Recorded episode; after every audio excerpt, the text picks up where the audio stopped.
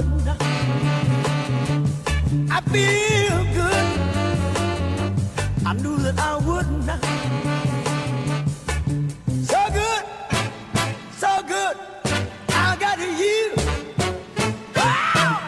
I Feel Good, le podcast qui vous veut du bien et vous donne un éclairage sur le grand éventail des activités de bien-être, développement personnel et spirituel et autres initiatives inspirantes.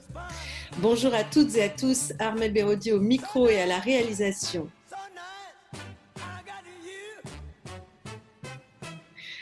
Aujourd'hui, j'accueille Stéphane Vernier.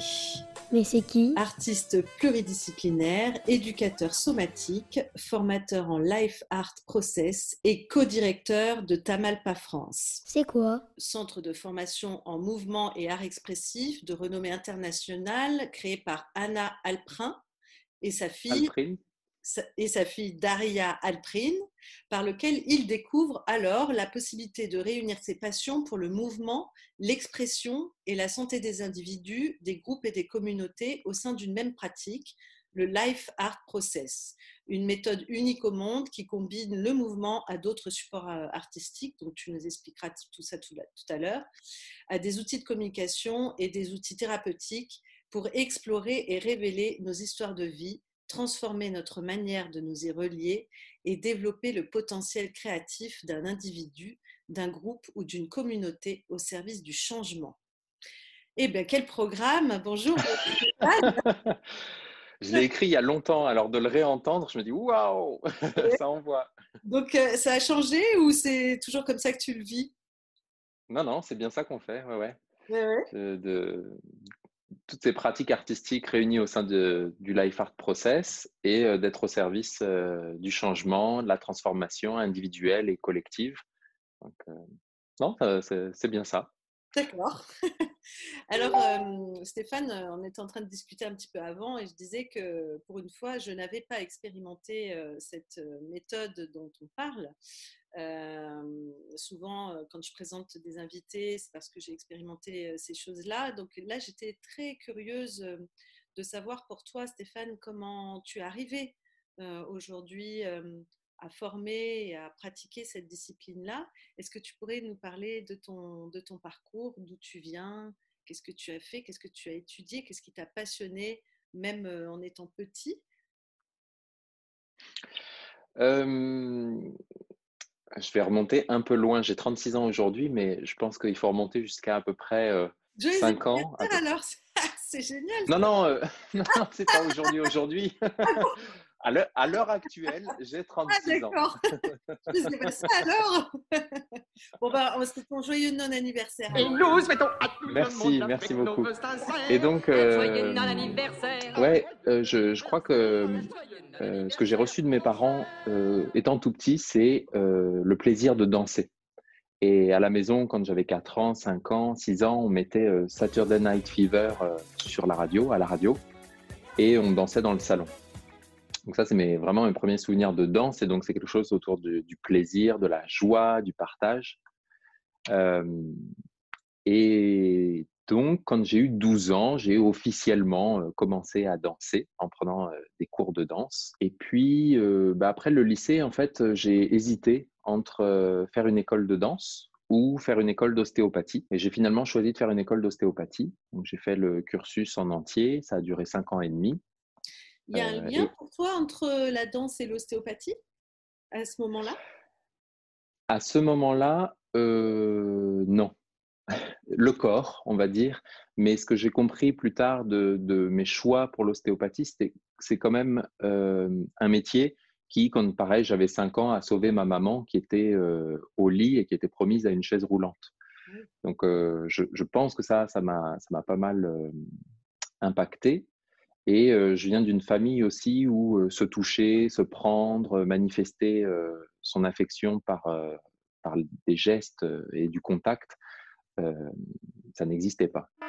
Donc, je, me suis dit que ça, a probablement contribué au choix du métier aussi.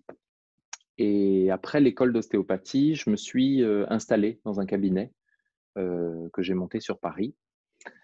Euh, mais au bout de six mois, je me suis senti euh, terne, gris.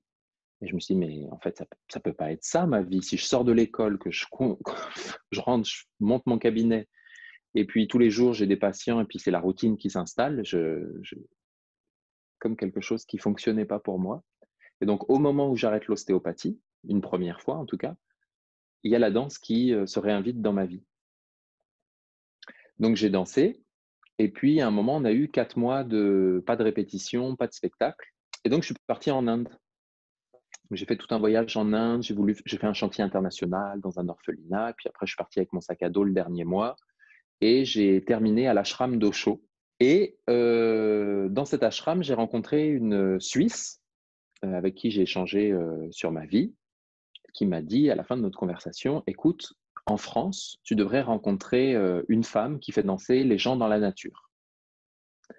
Et donc, je suis rentré, je suis rentré d'Inde et 15 jours après, j'étais dans un stage avec cette femme, stage pendant lequel elle a projeté un documentaire sur une vieille femme californienne de 85 ans qui dansait dans la nature. Et je, me souviens à la fin de ce documentaire, je ne pourrais pas dire que j'ai aimé ou que j'ai pas aimé, mais juste me suis senti brassé et remué à l'intérieur. Elle m'a dit, tu sais, euh, moi je suis en train de faire cette formation en Californie, euh, ça s'appelle le Life Art Process, et je pense que ça pourrait te plaire. Euh, les deux fois où j'ai décidé d'arrêter l'ostéopathie, en fait, la danse ou les arts sont revenus dans ma vie. Donc on a monté la branche française, et c'est comme ça qu'en 2013, j'ai commencé à donner la formation en, de Tamalpa France en Life Art Process. Et alors, du coup, est-ce que tu peux nous dire, avant euh, de parler de la pratique en elle-même. Qu'est-ce que ça t'a apporté? Parce que bon, tu, dis assez clairement, sur le coup, bah, j'ai lu, je suis allée sur le site, j'ai rencontré euh, Anna Alprine. Il n'y a rien de particulier pour moi qui s'est passé. Est-ce que quand tu as commencé à pratiquer, quand tu as été dans ce centre, que tu as euh, été vraiment dans l'expérience, qu'est-ce qui s'est passé pour toi? Qu'est-ce que tu as vécu? Ah, le ah. Nirvana. ah ouais. Et, euh, ouais, ouais. Et puis, euh, en fait, c'est l'une, c'est dans mon top 5 des, des expériences de ma vie euh, les plus incroyables. Je me suis retrouvé, en fait, à l'autre bout du monde avec un groupe. On était dans, dans ce niveau 1, on était, je crois, 27 à venir du monde entier et 5 jours par semaine à danser, dessiner, écrire. Euh, créer, euh, communiquer. Et en plus, euh, en ayant la chance d'avoir monté mon budget en amont et de ne pas avoir à me soucier de l'aspect financier. Donc, c'était quand même un, temps rêvé.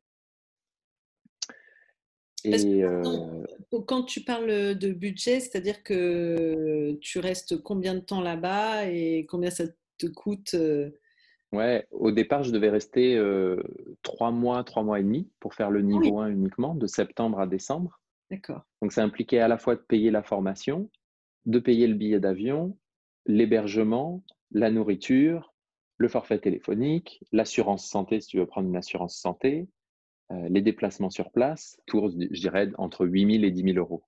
Pour, euh, pour les trois mois Ouais, à part à l'école où euh, on est avec les mêmes personnes pendant une année entière, j'avais jamais vécu ça avec à nouveau retrouver un groupe comme ça de personnes, de se suivre ensemble dans la formation. Et comme c'est une formation qui est à la croisée entre l'artistique et la psychologie, de voir aussi des personnes euh, à la fois dans, dans leur déploiement, dans leurs expansions, mais aussi dans leur zone d'ombre, euh, leurs paradoxes. Et, c'était comme un condensé d'humanité, un microcosme d'humanité euh, où on rejouait euh, les histoires du monde, mais euh, dans un studio de danse pendant trois mois et demi. Et en plus, on était sur un processus d'autoportrait, c'est-à-dire qu'à travers le dessin, l'écriture créative, la danse, comprendre que mon expérience n'était pas l'expérience de tout le monde quand bien même on avait vécu la même proposition ou, joué euh, la même partition, ce qui nous était proposé. Euh, aujourd'hui, ça me paraît tellement euh, banal et presque idiot de dire ça, Mais à l'époque, c'était, euh, j'étais câblé comme ça, en fait. Si moi j'ai vécu ça, bah, tout le monde doit avoir vécu à peu près la même chose, quoi. Euh, et du coup, ça a ouvert la place vraiment à l'altérité. Et de ça découle aussi la responsabilité, reprendre la responsabilité de son expérience, de la manière dont on la communique, pour laisser l'espace à l'autre, d'avoir une expérience alternative, de communiquer autre chose. Donc ça, c'était un gros, un, gros, un gros apprentissage. Et après, c'est une pratique qui met beaucoup l'accent sur différencier ce qui se passe dans le corps physique, les sensations, les perceptions, ce qui se passe au niveau euh, des pensées, des associations, des processus cognitifs, et ce qui se passe au niveau des émotions. Et euh, avec comme maître mot la conscience, en fait. Et donc, euh, c'est comme si euh, pendant trois mois et demi, tu t'entraînes, tu pratiques à être plus au fait de ce qui t'anime intérieurement à chaque moment. Euh, Est-ce qu'aujourd'hui, euh, cette, euh, cette conscience euh, dans le quotidien de, tes pensées, de tes émotions, de ton corps, elle est toujours aussi présente? Ou est-ce que c'est un travail, un entraînement acharné pour euh, rester euh, éveillé et conscient Est-ce que c'est plus simple? Acharné, acharné, non, parce que j'ai un, appétit pour ça. Du coup, c'est pas euh, difficile pour moi, c'est un plaisir d'observer, d'essayer de comprendre. Mais ça demande un entraînement régulier. Je, prends souvent cette, euh, cette image que, en fait, on s'est entraîné pendant 20 ans, 36 ans, 40 ans, 55 ans à être qui on est. Quand on veut euh, euh, devenir quelqu'un d'autre ou cultiver des nouvelles qualités en soi ou des nouvelles manières de, de penser, de se comporter, de sentir, de répondre, ça demande de s'entraîner. Et on s'entraîne à travers la répétition. Ce que je répète, je l'apprends et ce que je répète, je le deviens finalement. Je trouve que le maître mot, c'est la conscience. Mhm. D'être dans la conscience que euh, dans l'instant, c'est cette partie de moi que je mets en avant ou que j'utilise pour aller dans la situation ou pour aller dans la relation. Hmm. Et avec la conscience, alors vient le choix. Est-ce que effectivement j'ai envie de rester avec cet aspect-là de moi ou ce rôle-là ou cette manière que j'ai maintenant de participer? À Mm. cette relation ou à cette situation? Ou est-ce que j'ai envie d'amener de l'altérité euh, ou d'utiliser un autre aspect de moi Et plus j'arrive à me rapprocher de l'instant présent dans ce que je vis, dans la compréhension de ce que je vis, le ressenti de ce que je vis, plus je suis à même euh, d'en faire quelque chose, de faire des choix. Euh, et d'une certaine manière, c'est là que s'exprime la créativité aussi, ce qu'on appelle les ajustements créatifs. Donc la possibilité dans l'instant, parce que je suis conscience de ce qui se passe pour moi, euh, de faire un choix de comment j'ai envie de continuer à participer à cet instant, à cette relation, à cette situation. Hmm. Et donc ça, ça demande de euh, muscler sa conscience. Et c'est là qu'est l'entraînement. Mais pour pouvoir aller dans un entraînement, il faut qu'il y ait un intérêt, une envie, un plaisir.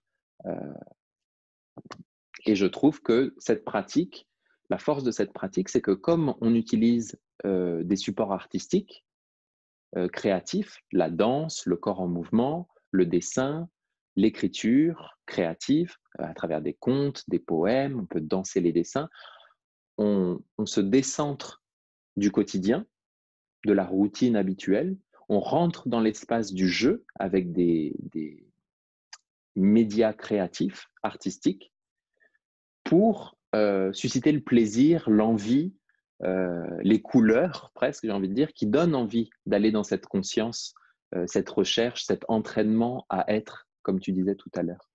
Hmm. Euh, du coup, ben, je- je- j'en profite pour euh, rebondir et te, demander un, petit peu plus d'éclairage sur euh, ce que c'est que ce, finalement ce- cet entraînement concrètement qui est proposé par Life Art Process. qu'est-ce que tu fais lors des stages? Qu'est-ce que tu, qu'est-ce que tu proposes toi, en tant que formateur? Qu'est-ce que tu as vécu toi en tant que participant?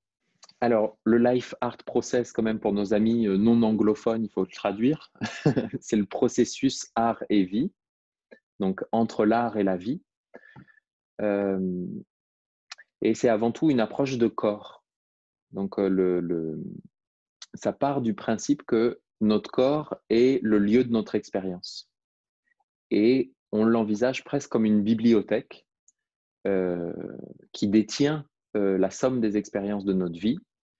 Et quand on, le met en mouvement, ce corps, euh, le mouvement c'est son langage premier, alors on a la possibilité d'aller repiocher quelques livres dans la bibliothèque, d'ouvrir certains chapitres, de les relire ou d'en avoir une lecture qui est différente. Donc, on met le corps en mouvement, on a tout un travail sensible pour plus sentir son corps, percevoir son corps, euh, explorer les possibilités de mouvement avec son corps. Et puis, euh, on peut après euh, explorer des parties du corps, partie par partie, ou alors avoir un thème, donner, recevoir, le thème de l'amour, le thème des limites. Et donc, on passe d'une danse qui va être une danse au départ sensible à une danse qui devient plus une danse de sens, une danse pleine de sens qui raconte des choses, une danse plus expressive. Et typiquement, après une danse, on pourrait faire un dessin qui prolonge l'expérience de la danse, suivi d'une écriture créative inspirée par son dessin ou par sa danse et ou par sa danse. Euh, et puis, euh, après, il y a toute la dimension du travail en groupe, comment aussi euh, les autres, à travers leur regard, à travers leur sensibilité, peuvent nous apporter un éclairage différent sur nous. Et donc, on peut avoir un partenaire qui va danser des parties de notre dessin. Mmh et donc là, on commence à combiner différents supports artistiques. donc là, c'est quelqu'un qui va mettre en jeu sa sensibilité corporelle, émotionnelle, euh, imaginaire euh, à travers quelqu'un qui s'est exprimé à travers des formes, des couleurs, des textures, des symboles sur un dessin. Et, euh, et après, il y a bien sûr des temps d'échange aussi où on peut mettre du sens sur ce qui vient de se passer. Ce que je trouve fort dans cette pratique, c'est que la communication n'est pas uniquement une communication orale. On peut communiquer, partager des choses avec les autres, exprimer des choses et recevoir, imprimer des choses de ce qu'on reçoit des autres à travers un corps en mouvement, à travers des formes et des couleurs dans un dessin, à travers des mots poétiques qui nous sont parlés, transmis. et je, trouve que ça, c'est la, la, force de cette pratique aussi. C'est souvent, j'ai des participants, ou moi-même j'ai pu le vivre aussi, euh, en partageant une danse de cinq minutes en duo ou en trio avec euh, quelqu'un, avec quelqu'un, l'impression d'avoir rencontré cette personne d'une manière bien plus pleine que si j'avais une conversation d'une heure ou une heure et demie avec cette personne. Est-ce que tu penses qu'aujourd'hui, euh, il manque quelque chose dans notre manière de communiquer Est-ce que, est que dans l'enseignement qu'on reçoit ou dans les concepts de société euh, actuels, qu'est-ce qui manquerait on va, on va aller loin parce que tu vas réveiller le, euh, l'homme politique à l'intérieur de moi en disant ça. Mmh, ça me va. Parce que à ce moment-là.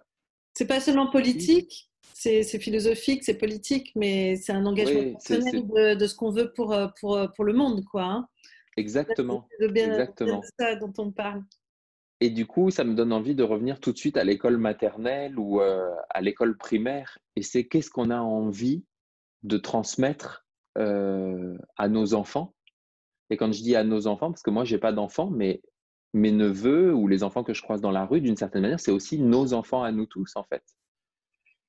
Euh, et il y a des choses fondamentales, en fait, qu'on ne transmet pas, et je ne comprends pas pourquoi, qui sont apprendre son corps à travers le mouvement, le développement moteur, euh, et à travers des activités physiques qui ne sont pas euh, uniquement tournées autour de la performance, autour de gagner une équipe contre une autre, mais qui sont vraiment plus dans le sentir, dans le toucher le corps de l'autre, toucher son propre corps et euh, participer au développement moteur qui est en cours, moteur et sensitif, en cours chez l'enfant. Déjà, ça, on pourrait ajouter ça dans nos écoles de la même manière, euh, la communication entre les enfants, euh, et là on revient même à des fondamentaux du Life Art Process, mais de plein d'autres pratiques, comment on prend conscience de ce qu'on vit, de comment une, relation ou une situation m'affecte, euh, se sentir triste, se sentir en colère, se sentir déçu, apprendre à nos enfants à le communiquer. Parce que si on parle de l'école de la République, l'idée c'est de pouvoir donner à tous les enfants de la République les mêmes chances, en sachant qu'on ne grandit pas tous euh, dans la cellule familiale, euh, dans une cellule familiale où on est nourri de la même manière, nourri dans le sens la manière dont nos parents communiquent et s'adressent à nous, la liberté qu'on a pour explorer des choses à la maison ou pas, la manière dont on est soutenu dans des activités ou pas si euh, le seul euh, endroit de, de, de loisir, c'est la télévision, ou si euh, dans une autre famille, c'est on sort les crayons, on sort la peinture, on sort les stylos, les ciseaux et on y va. Donc, partir de, l'idée que on puisse donner à vivre ça à tous les enfants, en fait, à l'école. Donc, j'ai parlé de quoi? J'ai parlé du corps, de la communication, de la conscience émotionnelle, mais aussi de ses pensées, euh, d'apprendre à laisser l'espace de parole, euh, la coopération, euh, comment on met en place des projets, et ça, ça se développe plus, j'ai l'impression, dans l'école, mais des projets qu'on fait à plusieurs, tournés vers un, même but, et qu'est-ce qu'on doit mobiliser ensemble pour atteindre cet objectif. donc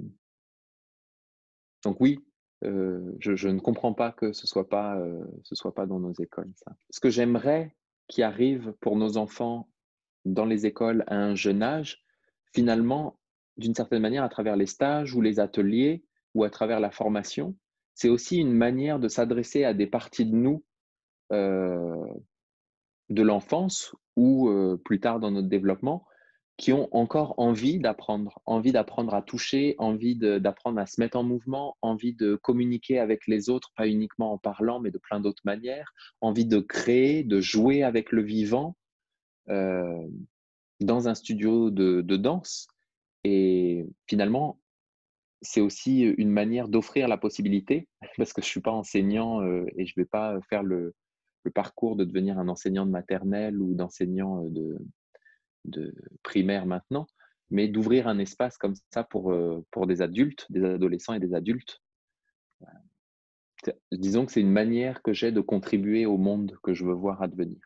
J'allais te demander si est-ce qu'on pourrait assimiler cette proposition, cette pratique à de l'art-thérapie ou est-ce que ça n'a vraiment rien à voir?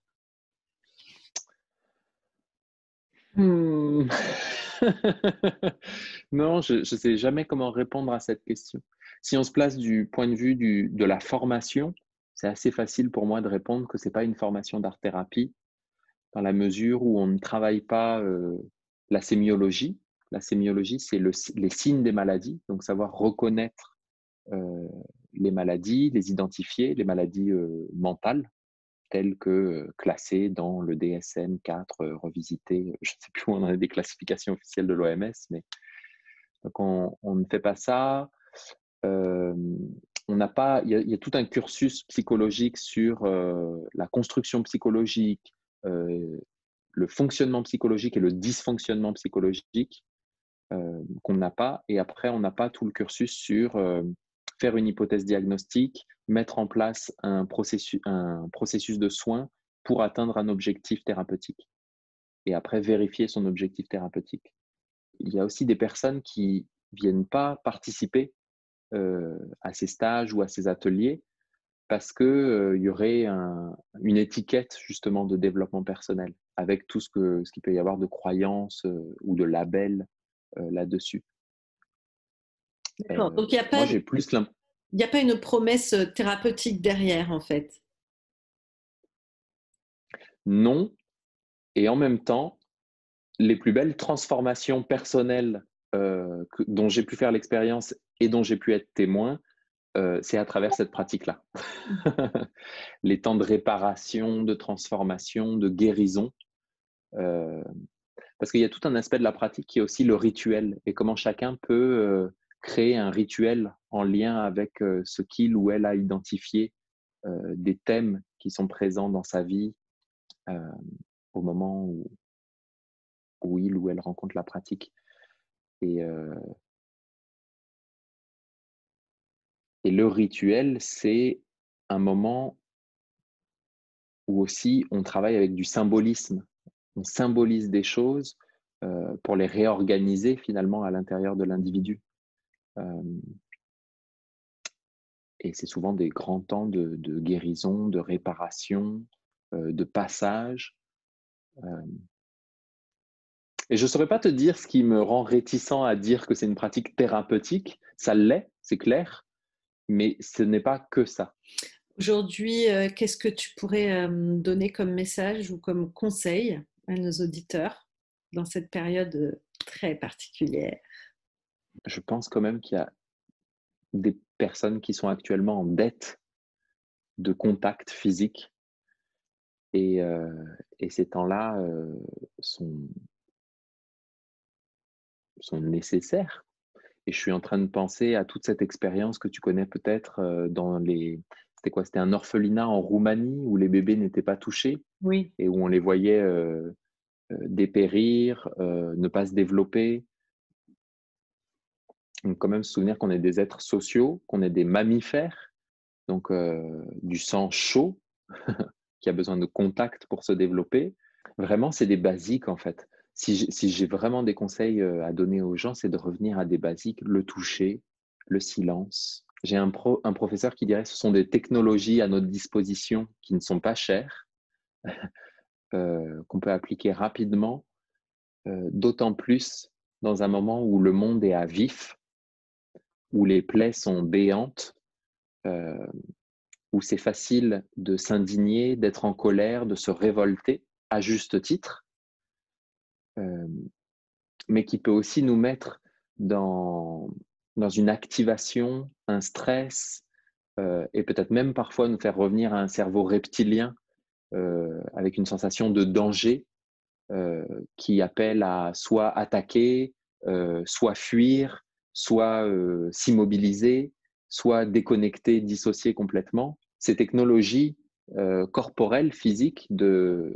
sentir son corps, euh, de ralentir, d'aller dans des espaces de silence, c'est aussi une manière de calmer le système pour pas être dans justement une réactivité, mais être dans ce que je nommais tout à l'heure, pouvoir retrouver des ajustements créatifs, des petits ajustements créatifs du quotidien, pouvoir répondre au moment, euh, faire des choix en conscience. C'est la politique des petits pas. Euh, c'est euh, une minute, 30 secondes, trois minutes, et d'accepter des fois qu'on ne peut pas faire plus de 30 secondes, qu'on ne peut pas faire plus de deux minutes, et que déjà c'est beaucoup, et que le changement, la transformation, ce n'est pas une grande révolution tout le temps, un grand changement, un gros euh, tohu-bohu. C'est aussi euh, la, régularité de ces petits changements du quotidien, de ces petits temps qu'on prend. Merci beaucoup Stéphane, à bientôt. Merci Armel. Merci à tous pour votre écoute. À bientôt pour une prochaine émission I Feel Good. Pour aller plus loin, rendez-vous sur la page Facebook de l'émission I Feel Good 888 ou sur mon site internet armelberodi.fr. Ces informations sont données à titre indicatif et ne se substituent à aucun, se substituent à aucun conseil médical. Cal, cal, cal. Avant toute expérimentation, prenez l'avis de votre médecin.